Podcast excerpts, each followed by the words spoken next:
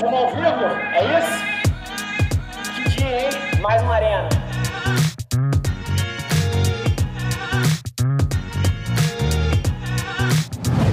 Então vamos começar com tudo.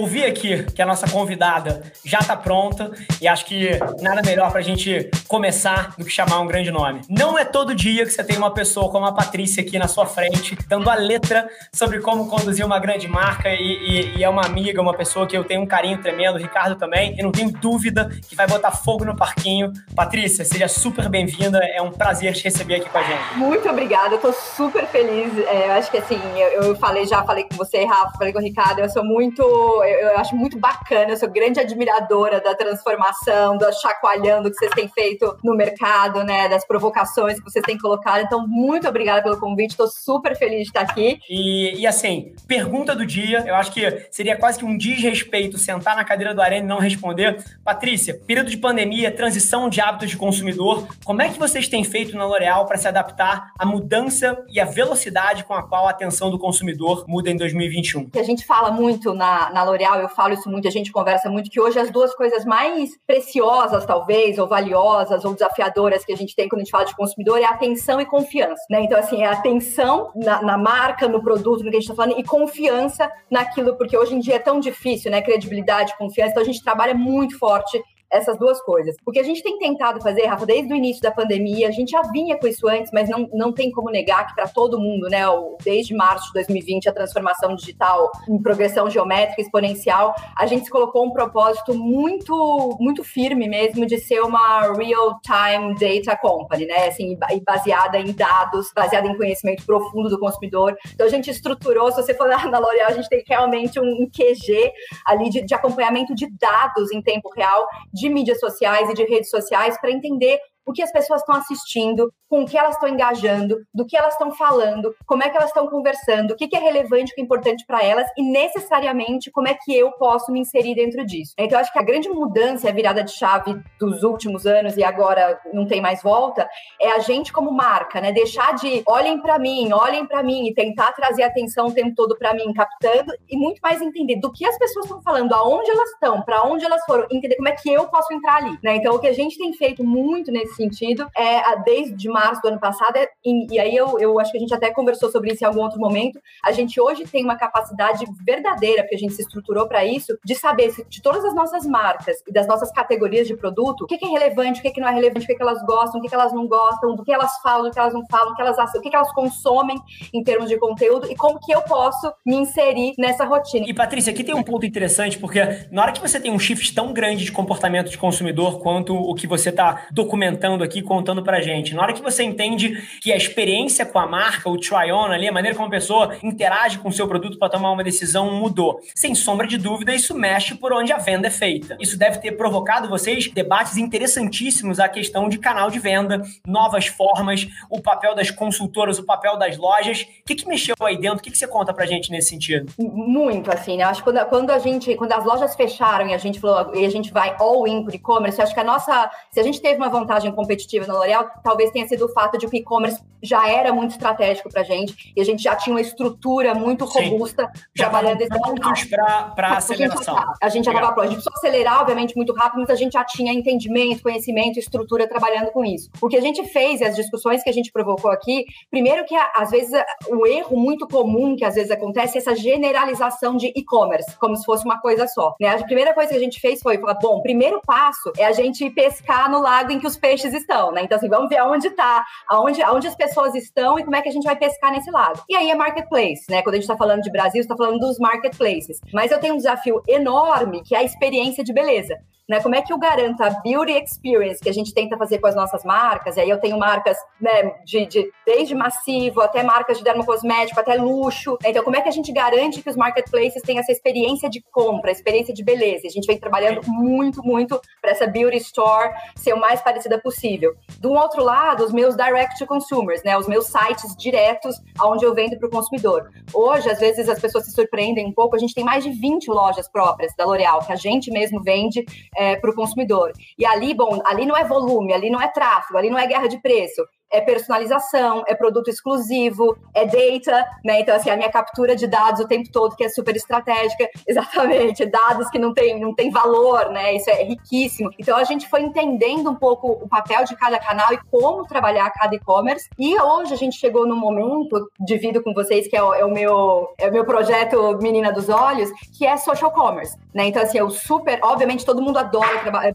Era a minha Esse... próxima pergunta, pô. Tá aí, vai lá, fala tudo de social commerce. Eu quero saber tudo. Live, vocês fizeram várias lives aí, venderam produto. Conta pra gente aí.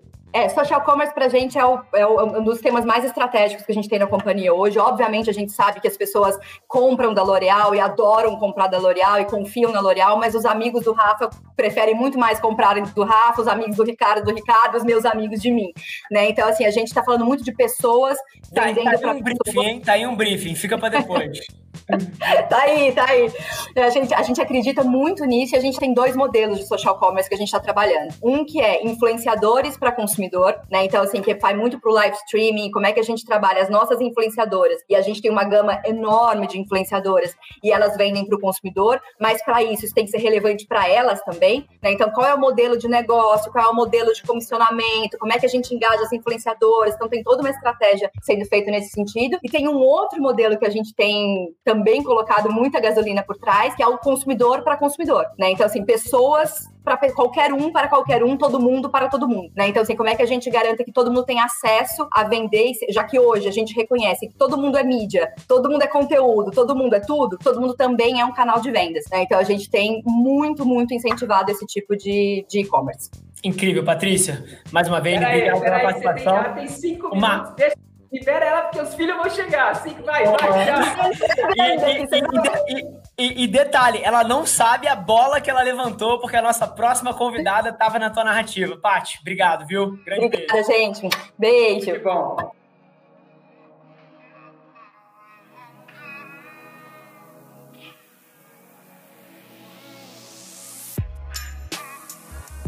Cara, é, muita gente me pergunta como é que se pronuncia o nome dela. A, a, a, boa notícia é que o nome dela em português se pronuncia da mesma maneira que você lê. É Kim Farel. Pronto, tá aí. A nossa one and only from the United States of America. A, a, a, gringa que fala português melhor que os brasileiros. Kim Farel. Oi, Seja meninos! Hello, friends! Tudo bem? Como vocês estão? Tudo bom? Ó, e, e, e, é autêntico, o que, o que faz melhor e que tem tudo a ver com o TikTok. Mas para quem não conhece a Kim, a Kim é diretora de marketing na América Latina do TikTok, uma cabeça brilhante de comunicação, uma pessoa que nessa sala aqui a gente teve o prazer de poder chamar de amiga hoje em dia, mas de poder aprender muito com ela, principalmente por conta da marca e da revolução que ela lidera dentro do entretenimento. Kim, seja bem-vinda ao Arena. Obrigada. Sem sombra de dúvida, você está olhando muito de perto as marcas que estão arrebentando, as empresas que estão arrebentando. E se você pudesse traçar um paralelo, seja ele global ou brasileiro, o que, que une as marcas que estão à frente dessa revolução e estão sabendo se posicionar de uma maneira Legal. mais nativa e de uma maneira mais moderna, mais relevante, para justamente merecer palavras uhum. suas a atenção das pessoas em 2021? Legal. Eu acho que tem, tem várias coisas. Eu acho que o, o primeiro é marcas que estão testando experimentando, não estão tentando fazer uma campanha fechada com todos os criativos prontos quando vai para o ar e assim, tipo, campanha é isso e só. Não, você lança, evolui, você faz uma campanha do nada que surgiu uma oportunidade. Então, assim, eu acho que ter essa flexibilidade e essa vontade de testar e arriscar um pouquinho mais é fundamental para fazer sucesso no TikTok, mas também em, eu acho que em, em, qualquer plataforma hoje em dia. Porque a velocidade da cultura, né, que a gente fala muito né, no TikTok, está aumentando cada vez mais, né? O que, que é hot hoje não é hot amanhã. Então, se você tenta só pensar em campanhas quadradas e pensar muito na frente, você está perdendo o, as oportunidades hoje. Então, eu acho que são as marcas que estão vendo um trend que está acontecendo no TikTok e está adaptando. Tem um exemplo clássico que é do Coors Light, uma cerveja nos Estados Unidos, que fez todo o seu TVC, né, seu filme de 30 para TV, usando os trends que bombaram no TikTok. O Ponto Frio, que fez um, um rebranding essa semana. Tá, tá, incrível, tá no takeover do, do TikTok. Totalmente, assim, obrigada, time Ponto, ponto Frio, assim, obrigada. Assim, é totalmente a linguagem do TikTok. É isso, você tem que estar abraçando a cultura que tá acontecendo hoje. Eu acho que as marcas que fazem isso é sucesso. Eu acho que outra coisa é marcas que estão humanizando suas marcas. Como eu falei, as pessoas querem saber quem tá por trás das marcas. Então, é, tem que ser um pouquinho mais leve, tem que ser um pouquinho mais solto, tem que ser um pouquinho mais autêntico real, vulnerável, assim, com, com seu público. Eu acho que as marcas que estão botando a cara,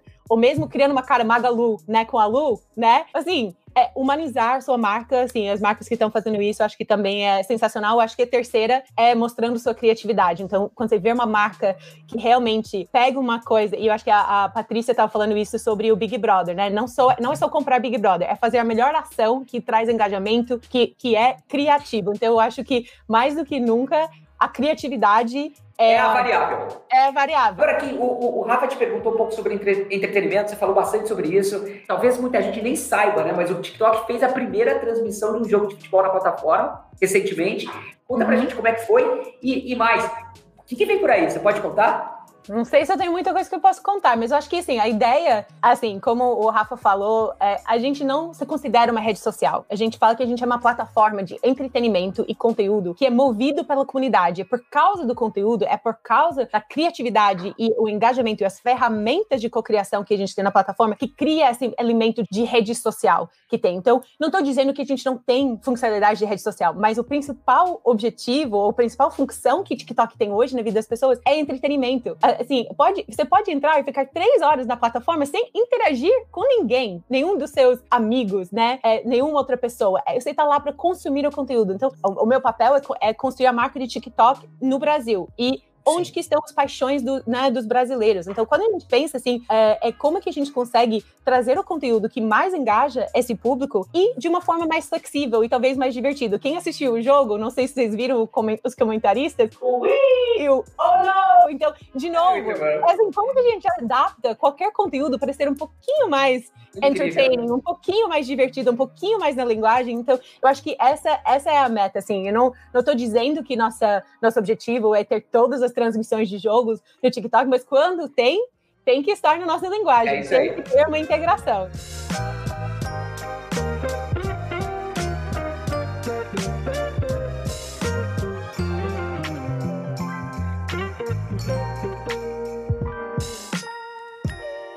o bicho vai pegar, meu irmão. Porque quem tá chegando aí é o Dani Vax e hoje comanda o marketing da Ambev. É o cara da grana, é o cara mais rico do Brasil. Ladies and gentlemen, você tá na arena. Cara, um puta prazer estar aqui. Dani, mais uma vez, cara, agora num set um pouco mais formal, com menos, menos piano e, e cantoria. Meu, meu irmão, a Ambev é uma marca de cerveja. E isso é uma visão míope, né? Porque no final do dia, o que ela faz é conectar as pessoas e, sem sombra de dúvida, entretenimento é chave nisso.